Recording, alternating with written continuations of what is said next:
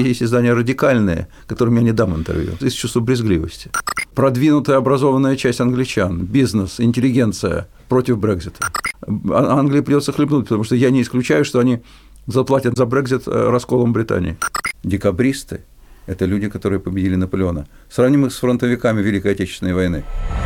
Подкаст Сванидзе.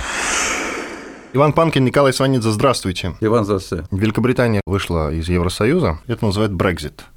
Как, во-первых, относитесь к этому шагу Великобритании? Никак не отношусь, я не англичанин. Я думаю, что не так уж отдельно все будет.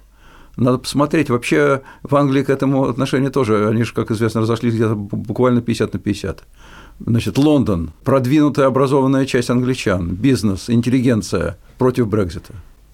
Глубинный, как у нас говорят, народ английский, британские трудящиеся, которые сидят по пабам, и особенно не в Лондоне, а в глубинке британской, они за Брекзит. Значит, кто окажется прав, поживем увидим. Я думаю, что по экономике это британской шарахнет здорово, как всякий разрыв такого рода. Причем по разным совершенно направлениям. По курсу фунта, по... Это, кстати, крепкая валюта, я уточняю. Э, Крепкая валюта весьма уважаемая.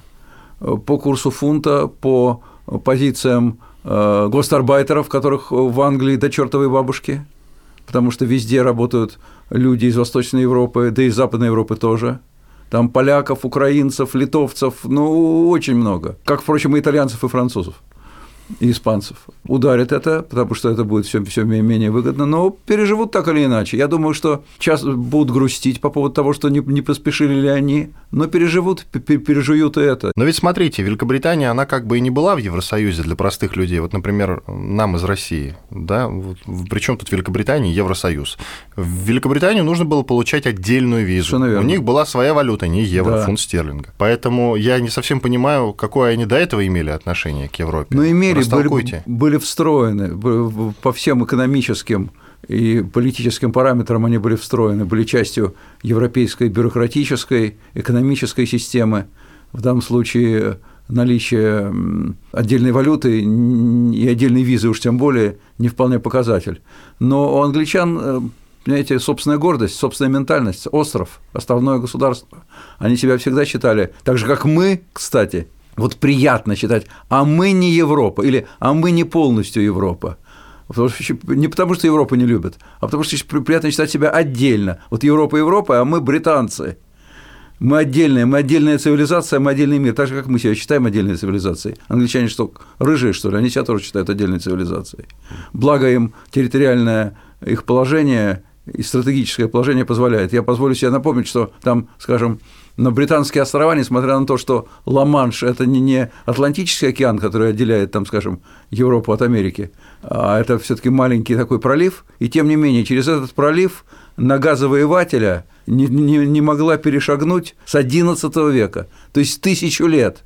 Ни один завоеватель не мог переплыть или перемахнуть Ла-Манш и завоевать Англию. Конечно, у них есть основания для, для национальной гордости. Это долгие века была ведущая держава мира, первая страна капитализма, главная страна, из которой вылупились, как из яйца, Соединенные Штаты Америки, Австралия. То есть это, конечно, э, а, страна, которая дала, дала миру главный э, глобальный язык, английский язык, ну, великая держава, несомненно. Поэтому у них есть основания для того, чтобы, так сказать, позволить себе держаться несколько особняком. А, Здесь важное отступление должен сделать. Вы сказали про то, что вот Россия вроде как с одной стороны Европа, а с другой стороны нет, но я в очередной раз задаю этот вопрос. Мы Европа или нет? Вот по вашему мнению. Екатерина II говорила, Россия – суть держава европейская, я к ней присоединяюсь. Конечно, по характеру цивилизации, по характеру ценностей, по характеру культуры мы, конечно, европейская страна, То есть мы с вами европейцы. европейцы. Но это не ко всей нисколько- России относится. Что нисколько не умаляет нашей, нашей российскости. Абсолютно не умаляет. Это А- пар- параллель, параллельные ценности. Это касается только центральной части России или всех остальных тоже? Нет, ну, понимаете, каждый себя считает э, кем угодно. Я не знаю, кем, вот там, скажем, есть там, скажем, какая-нибудь там республика Бурятия, которая близка к Монголии. У них монгольский хабитус, язык очень близкий к монгольскому. И я, я не исключаю, что они себя считают скорее представителями азиатской культуры, великой же. Понимаете, есть ведь сближение. А японцы кто сейчас? Азиаты. азиаты, несомненно, но они представители, тем не менее, глобального европейского или американо-европейского цивилизационного проекта, Несомненно. Так же, как, скажем, южные корейцы. Поэтому сейчас, сейчас вообще эти все вещи, они настолько перемешались, что проводить жесткую грань сложно. Ну, здесь я к вам присоединюсь э, в том смысле, что японцы, наверное, наименьшие азиаты из всех остальных вообще. Южнокорейцы и жители Сингапура – все наименьшие азиаты. Понимаете, тут зависит от того, по какому, по какому направлению, по какому тренду развивается страна. Развивается ли она по тренду европейско-американско-христианскому, если угодно. А у них может быть какая, религия, какая угодно религия. Мусульмане, буддисты. Или она развивается по направлению другому. Тогда э, она, она, она может быть даже европейской страной, но все равно она будет по цивилизации не очень европейская. Вернемся к Великобритании и выходу из Евросоюза. Что такого смог сделать Борис Джонсон, чего не смогла сделать Мэй? И расплакалась. Вот это хороший вопрос. Я думаю, что он просто ярче, чем Мэй, он харизматичнее, Но чем танцевала Мэй. она лучше. Лучше всех танцует Мария Захарова, как известно. И, по... и песни пишет. И, и, и песни пишет. Ну ладно, не будем над девушкой патронивать. А я не, не патрониваю, у нее фигура замечательная, она мне вообще очень симпатична. Значит, э, в США вас бы в харасменте. И, умная, и почему здесь харасмент? Это комплимент, а не, не, не каждый комплимент есть харасмент.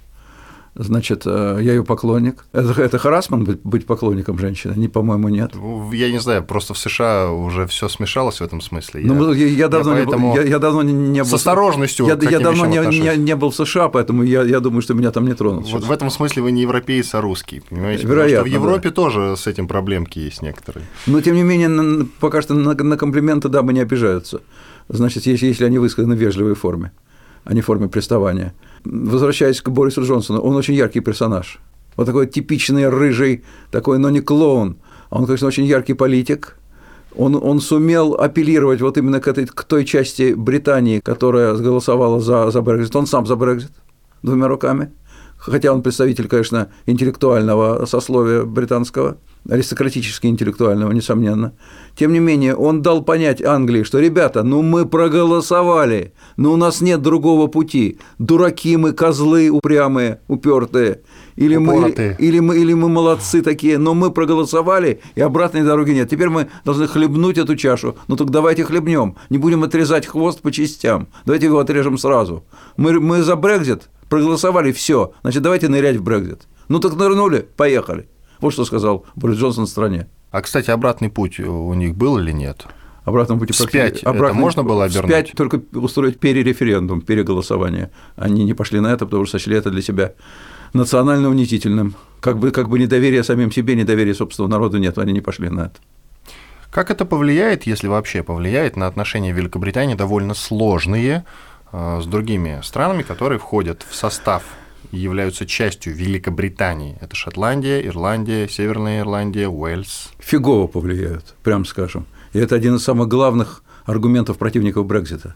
Потому что, вот знаете, есть такое, когда через одного, вот там, скажем, там, условно говоря, Абхазия и Южная Осетия через Грузию хотят в Россию, да? Грузия маленькая по отношению к России, а Абхазия и Южная Осетия маленькая по отношению к Грузии. У них с Грузией сложные отношения, а через одного с Россией э, хорошие. Точно так же, э, значит, эм, Шотландия, Уэльс, э, Северная Ирландия, они через Англию хотят быть в Европе. Они говорят, ребят, мы, конечно, готовы быть в Британии, и веками у вас, так сказать, под боком, и, часть, и мы часть вас, но только если вы в Европе. А если вы на Луну захотите улететь, мы с вами не полетим. Нет. Обои не полетим, мы останемся здесь. Вот это очень, очень большая сложность. И это еще а, Англии придется хлебнуть, потому что я не исключаю, что они заплатят за Брекзит э, расколом Британии.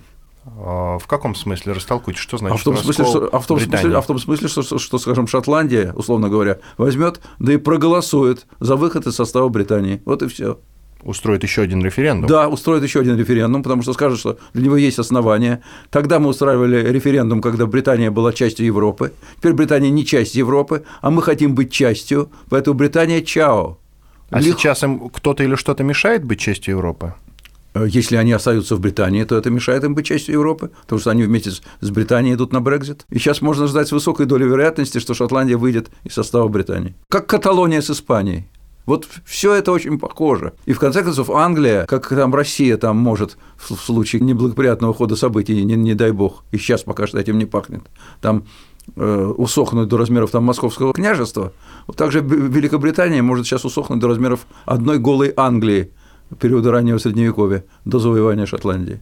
Но, с другой стороны, это хорошо для Шотландии, потому что она давно уже сама по себе. Мы не знаем, насколько это хорошо для Шотландии, потому что быть, быть самой по себе в современном мире странно. В любом случае, связи Шотландии с Англией настолько прочные, настолько крепкие, что даже юридический выход из состава Британии, конечно, не порвет эти связи. Я не знаю, что для шотландцев. Э, у них очень сильные патриотические настроения, конечно же, мы это знаем. Шотландцы очень большие патриоты, и поэтому там, конечно, есть соблазн. Вот мы будем отдельной страной, не только в футболе, а, как известно, Шотландия, так же как Уэльс и Северная Ирландия представлены отдельной э, страной на, на футбольном глобусе.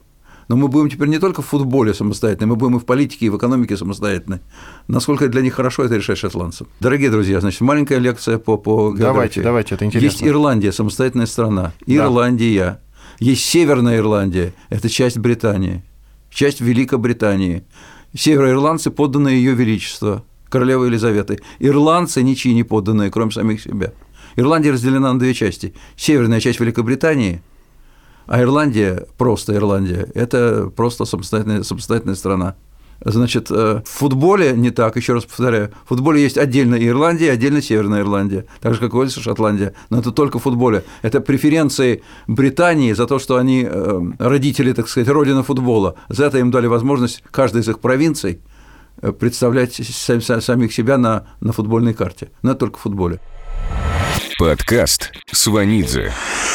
Николай Карлович, получается, есть вероятность, что в ближайшей перспективе Северная Ирландия, Ирландия, Уэльс и Шотландия, или, может быть, одна из этих стран, выйдут из состава Великобритании, потому что Великобритания вышла из Евросоюза. Северная Ирландия может стать самостоятельной и объединиться с Ирландией, скажем, легко, но это один народ. Не, но у них там постоянные э, внутренние конфликты. Да, но, но тем не менее этнически один народ. Ну, у, них, у, них, у них конфликты в основном э, религиозного плана. А так это один народ. А в чем э, конфликт заключается? Протестанты католики.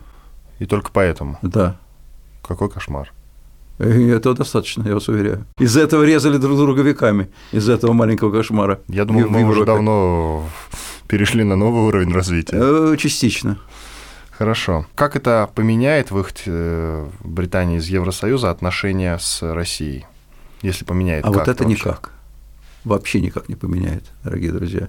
Отношения Британии с Россией. Как и... были плохими, так и. Совершенно верно. То есть они, если будут хорошими, то не из-за Брекзита, если останутся плохими, тоже не из-за Брекзита. Брекзит, Но... Брекзит отдельно, а отношения с Россией отдельно. Тут не соглашусь. Вы говорите, что с экономической точки зрения, возможно, э, у Великобритании сейчас дела пойдут хуже. Возможно. И они, вы думаете, прильнут к нам по этой не причине? Не то, чтобы прильнут, причем тут глагол неправильный, мне кажется, но все-таки э, Россия это рынок, и это тоже деньги. Да нет. Значит, Россия, конечно, это рынок, это деньги, но отношения Британии с Россией сейчас настолько неважнецкие, в том числе экономические, что, судя по всему, в любом случае э, российский рынок для Британии использован не будет. У них есть огромные перспективы на мировых рынках, есть, есть колоссальные азиатские рынки, э, они найдут куда податься. Хорошо они найдут куда, куда податься. Но в Евросоюзе, частью которого Великобритания больше не является, Британия конкретно, уже давно говорят о том, что санкции с Россией нужно снимать. Вы слышали эти разговоры? Ну, разумеется, конечно. В том числе поляки, с которыми у нас э, сложные отношения, тоже об этом говорят, потому что куда-то надо яблоки продавать. Ну и так далее. И немцы об этом говорят, хотя э, Мер, не Меркель все, финтит так, как не, может. Не все поляки, не, не все немцы, немцы но разговоры да. такие есть. Э, большинство итальянцев, тут уж вы спорите, Итальянцы, точно не да. будет. Точно не будете. Как-то поменяются наши отношения с выходом Британии из Евросоюза с Евросоюзом? Никак, еще раз повторяю. Ну, никак не повлияет. Я повторяю еще Просто раз. Великобритания была ведущим игроком в Евросоюзе да. и задавала тон в этом смысле. Вот она говорила принципиальное «нет». Ну, может быть, так сказать, в какой-то мере, так сказать, нам покажется на время, что наши переговоры с, Евро... с Европой без Англии стали легче, но я думаю, что это, что это иллюзорно. Мы хотели Брекзита. Вот мы, я имею в виду Кремль, мы хотели Брекзита, потому что нам представляется, что каждая линия европейского раскола, она в нашу пользу. Вот Европа наш, э, к сожалению, э, по, по нашей теории последних лет э, геополитической, Европа наш геополитический противник, если не враг, и поэтому чем больше раскалывается этот противник или враг, тем больше нам на пользу. Иллюзии. Иллюзии, во-первых, мы не должны преувеличивать этот раскол – Потому что даже после ухода из Европы Англия остается значительной частью своей ментальности, своей экономики и уж точно своей политики в Европе, не де юре, но де факто, несомненно. И э, сказать, что после, после ухода Англии нас все там полюбят как родных и полезут целоваться, нет, этого не будет. Даже воздушных не будет в обозримом будущем. Вы злой. Я Правда? очень добрый. Я даже удивляюсь, насколько я добр. Нет, и циник тоже. Нет. Ну, так жить проще, конечно. Нет, я, роман, я романтик и добряк. Угу. Как и Кремль, собственно, да, романтик. Ну, не, не, немножко по-другому, но да. Примерно так. Мы с ним похожи с Кремлем. Вот так, если на меня посмотреть в профиль, и на Кремль, то мы очень похожи. Что касается Евросоюза, много разговоров о том, что развал э, Евросоюза России на руку, вы только что об этом сказали. Нет, я то, не что... сказал, что это на руку. Я сказал, что в Кремле думают, что на руку. Ну хорошо. Это разные вещи. Да-да, ладно. А откуда вы знаете, что в Кремле так думают? Ну я это вижу, потому что работаем на это. Мы одобряем Брекзит. Все время идут, идет речь о том, что, что наши там какие-то значит, дипломатические, политические, иногда тайные какие-то каналы работают на Брекзит. Это англичане говорят иногда с одобрением, иногда, иногда с улыбкой, иногда со злобой, но, но, но говорят. Э, мы, в общем, я бы сказал так, мы плохого слова о Брекзите, о Брекзите никогда не говорили. Хорошо, вы, журналист Николай Сванидзе, как относитесь к Брекзиту? Э, как наблюдатель. То есть вам фиолетово? Фиолетово. Тем не менее, часто я слышу аналогию, параллель с развалом Советского Союза. Корректна ли она вообще? Нет, абсолютно некорректно. А, Советский Союз был империей, Евросоюз не империя. Значит, Советский Союз развалился в одночасье, причем не, один кто-то вышел из его состава, а все побежали в разные стороны, в рассыпную. Здесь мы имеем выход только одной страны – Англии. Поэтому нам, конечно, хочется, я повторяю еще раз, кому-то из нас хочется, о, Советский Союз развалился, ну теперь вот вы разваливаетесь, теперь вы с наших-то хлебнете, ребята, посмотрите, каково оно разваливаться. Нет, этого сейчас нет. Не знаю, может, они развалятся, может, на месте Евросоюза будет какой-то другой союз, но сейчас этого не происходит. Вообще глобальный мир, как правило, склонен скорее к центростремительному, нежели центробежному движению. Э, идет э, слом границ традиционных, идет изменение отношения к территориям, как какой-то неприходящей и первейшей ценности. Вот это мое. Там, представьте себе, там, скажем, веками грызлись, воевали, сколько миллионов перебили, сколько войн началось из-за Эльзаса и Лотарингии между Германией и Францией.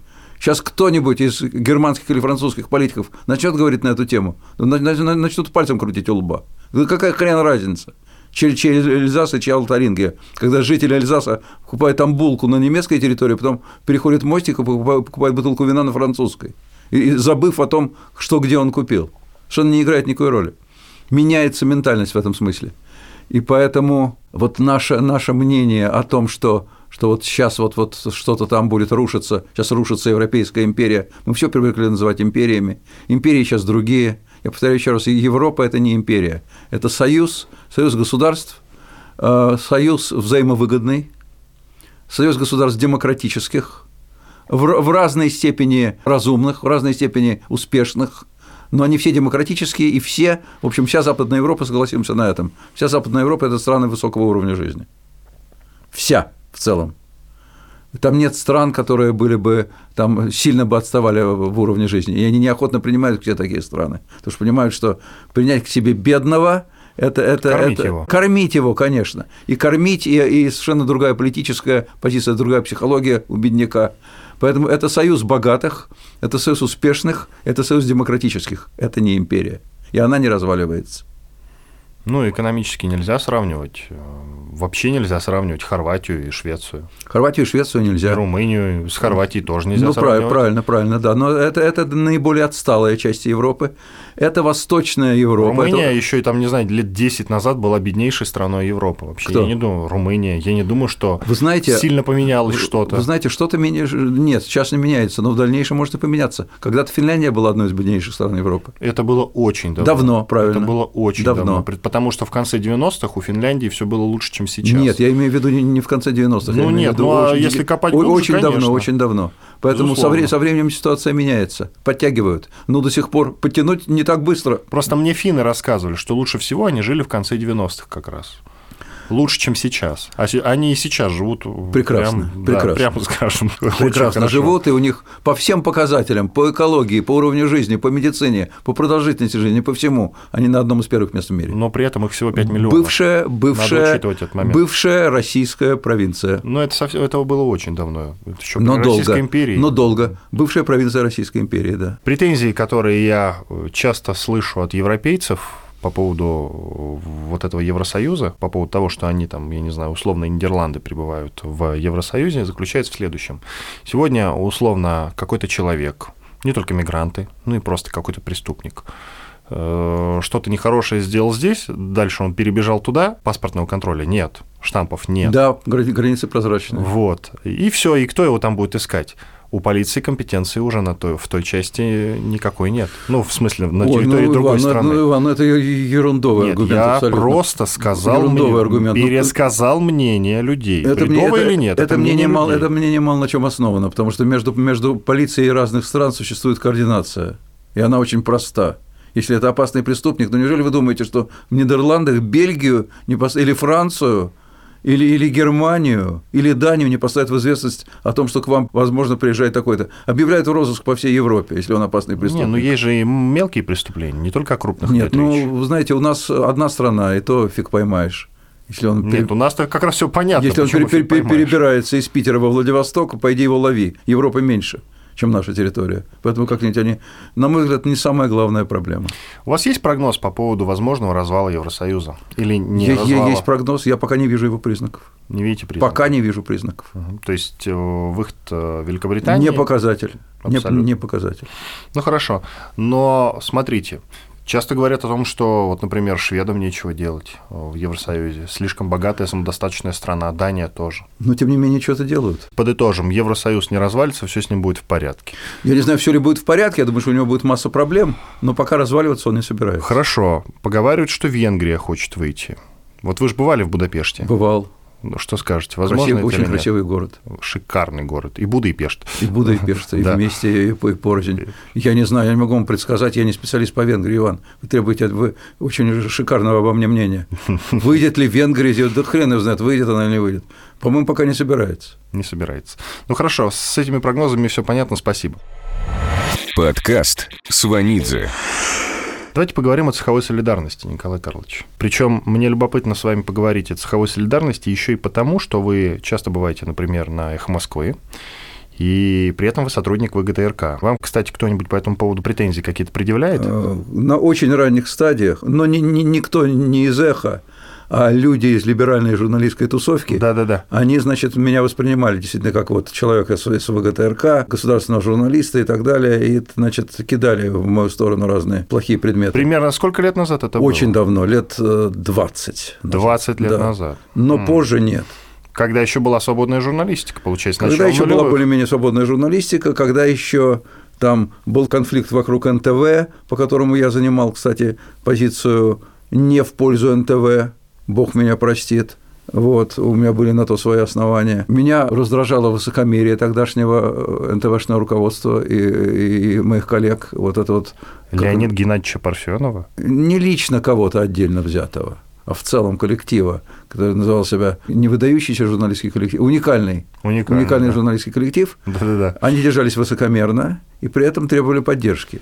Я считал, что это одно другому не соответствует. Либо вы держитесь высокомерно, либо вы просите поддержки. Если вы говорите, что вы лучше всех и вы уникальны, тогда зачем вам наша поддержка? Ну, у меня была такая позиция. Кроме того, я помнил первую информационную войну, когда Владимир Александрович Гусинский вместе с Борисом Абрамовичем Березовским, объединившись в два ствола, снесли правительство молодых реформаторов. Чернобордина дядька при, при этом правительстве Чубайса и Немцова. Я помнил, какую они занимали жесткую, я бы сказал, даже циничную позицию – и теперь, когда им досталось, они стали просить... Короче говоря, вот вся эта вот история, она меня не делала их персонажем, который им сочувствовал. Потому что тогда еще это была совершенно так сказать, особая ситуация, я ее вспомню. Тогда, тогда они поддерживали в предвыборной кампании Примакова-Лужкова, а я поддерживал Путина, и мы были по разные стороны баррикад. Сейчас можно меня плеваться сколько угодно по этому поводу, но я просто предлагаю тем людям, которые готовы плеваться, прежде чем плюнуть, посмотреть историю того времени, просто вникнуть в, в информационную, событийную, историческую канву. которая сейчас э, с трудом может быть э, понята и воспроизведена. Я, во всяком случае, честно об этом рассказываю. Вы употребили термин «либеральное сообщество». Вы сейчас сами себя к нему уже относите, правильно я понимаю? Да, нет, я не знаю, насколько к сообществу я себя отношу. Я себя отношу к либералам. Я, я человек, несомненно, либеральных взглядов. А уж как, так сказать, либеральное сообщество очень разнообразно. Я почему затеял этот разговор про цеховую солидарность?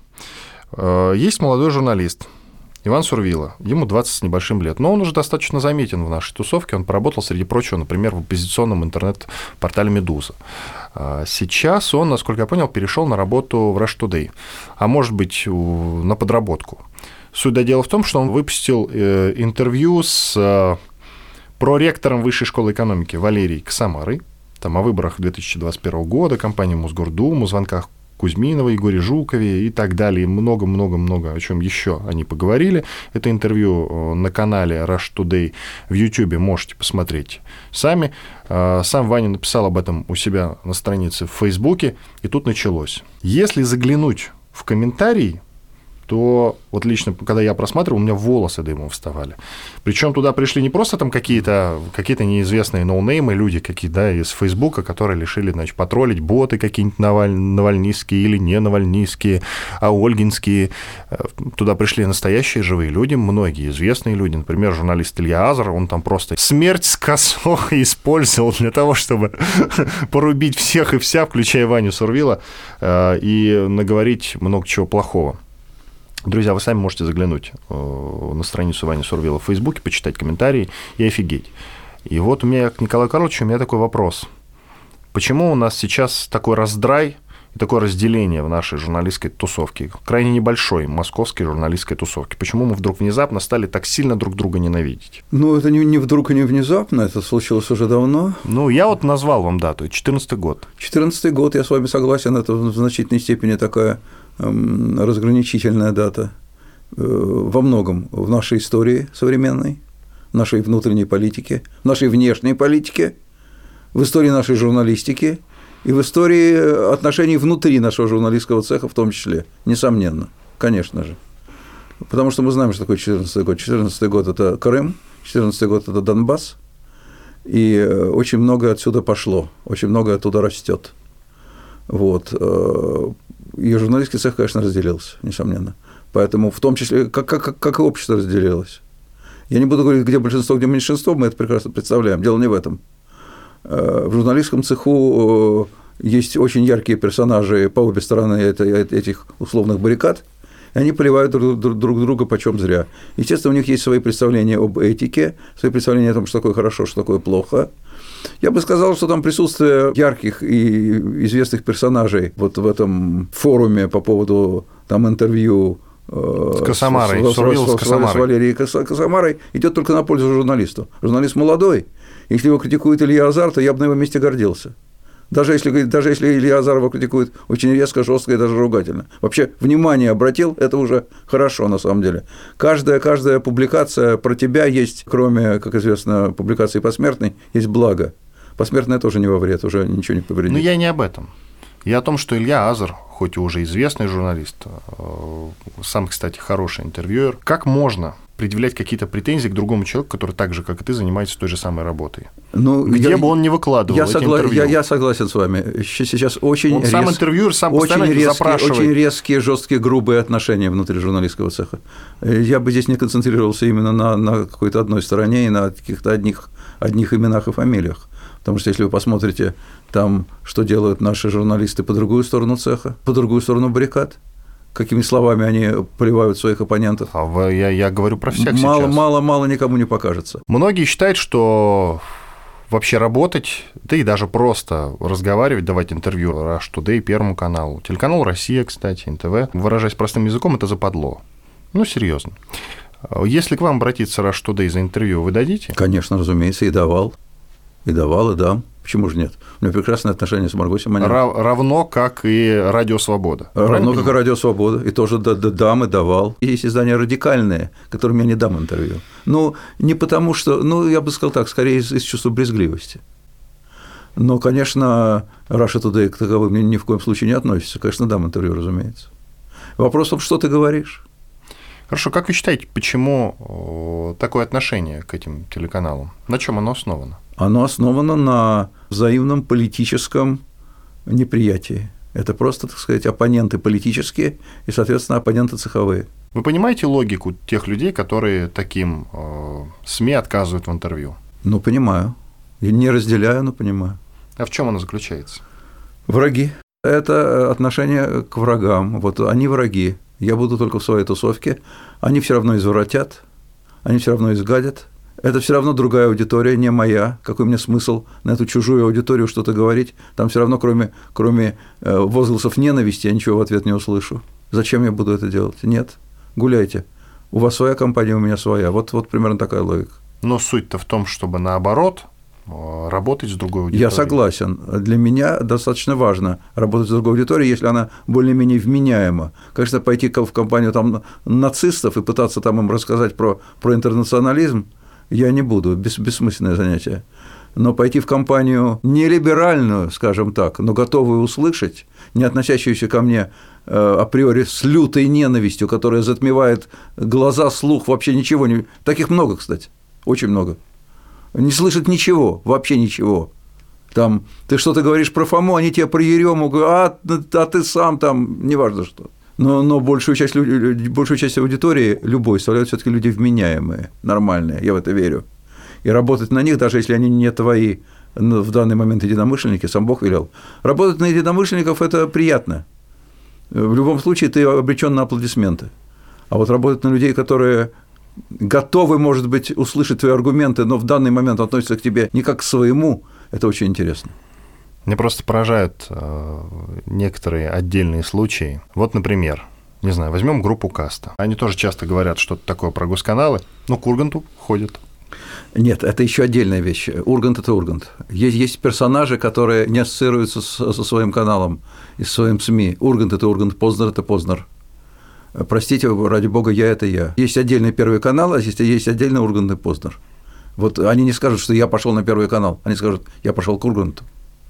И это будет нормально. На мой взгляд, если средство массовой информации популярное, если оно не такое грязное, чтобы, было, чтобы вызывало брезгливость сотрудничества с ним, ну почему нет? Подкаст Сванидзе.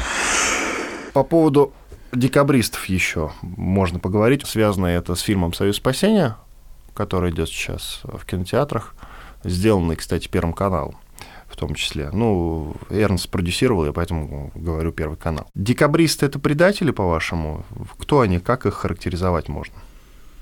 А, мы с вами обсуждаем декабристов или фильм? Декабристов давайте, да. Э, нет, не предатели, ни в коем случае не предатели. Как предателями Родины люди, которые победили Наполеона? А если их с большевиками сравнивать? Причем тут Наполеон? Но, как, как, собственно, как, цель причем, была одна как, свергнуть, свергнуть царя. А Разве что, свергнуть царя это значит пойти против Родины? Нет.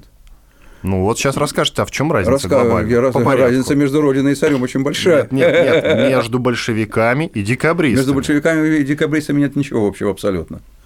Значит, большевики – это люди, половина которых э, сидела в эмиграции, которые думали только о том, чтобы ради каких-то своих теоретических чисто и построений прийти к власти в стране и сделать так, чтобы она жила по их, по их условиям, по их представлениям о прекрасном. В результате, в результате чего они устроили кровавую кашу и довели страну до ручки в течение 20 века. До этого они ничем перед страной не отличились. Декабристы – это люди, которые победили Наполеона. Сравним их с фронтовиками Великой Отечественной войны. Вот фронтовики Великой Отечественной войны, которые победили Гитлера, пришли домой и увидели, что в стране творится неладное. Вот это декабристы. Они победили тирана по имени Наполеон. Пришли домой, к себе, вернулись, покорив Париж, победив, сбросив Наполеона, защитив свою родину. Все в орденах, все в ранах. Герои. Герои абсолютные. Потому что героизм войны с Наполеоном не уступал героизму войны в Великую Отечественную войну в чем-то э, они были даже более героичны, я вам скажу, чисто физически, потому что война э, того времени была более контактная, она была более физически страшная. Врага видишь в глаза, идешь в штыковую, видишь человека, которого убиваешь, а который убивает тебя. И обезболивающих не было. Любая рана – это боль страшная физическая. Стакан спирта в рот, палка в зубы, и тебе отрезают ногу.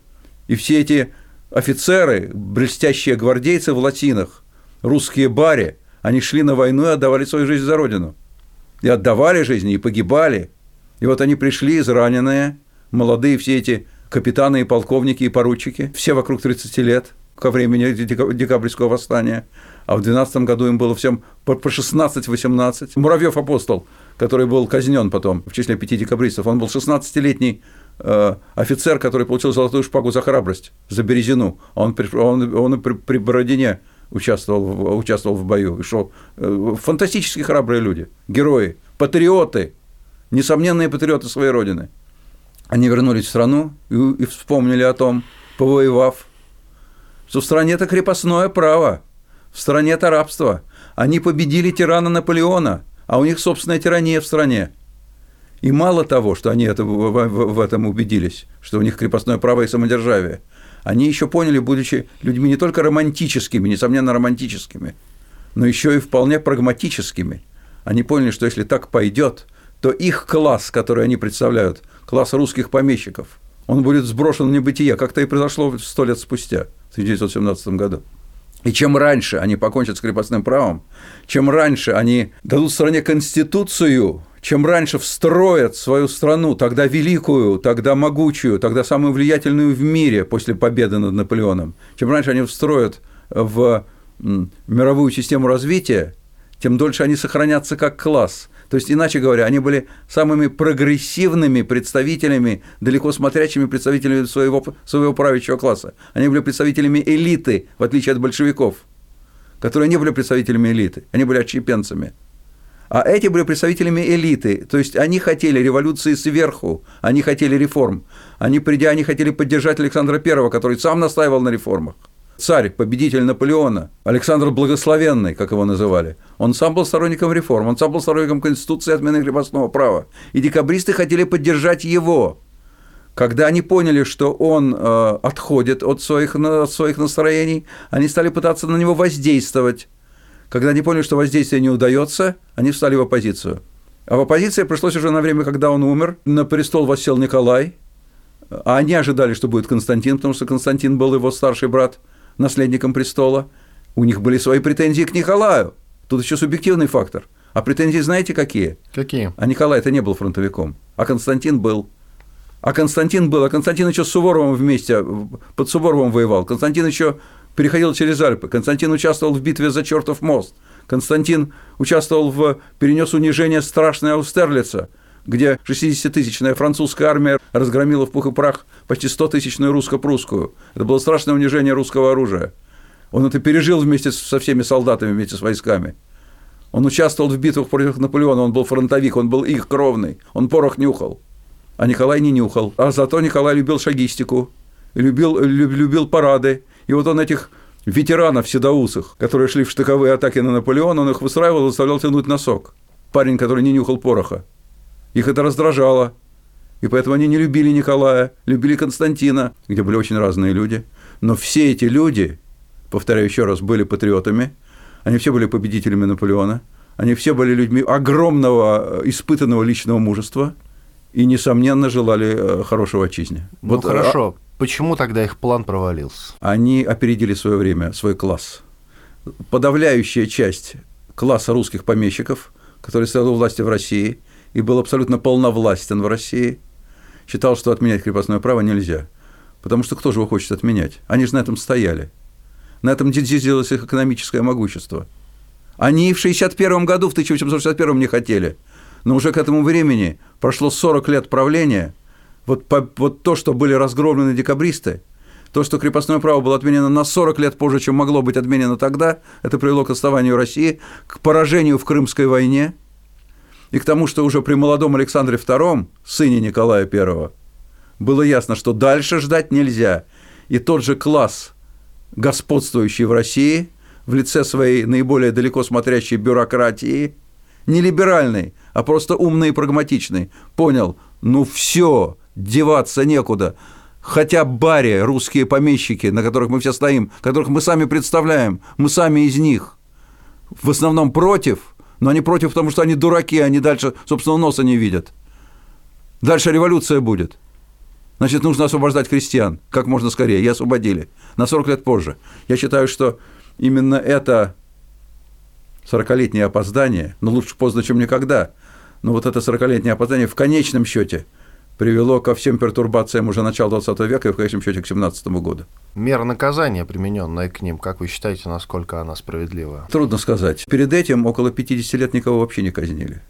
Поэтому казнь пятерых декабристов была воспринята как очень жестокая мера. Спасибо, Иван Панкин, Николай Сванидзе были с вами, остались довольны. Всего доброго. Подкаст Сванидзе.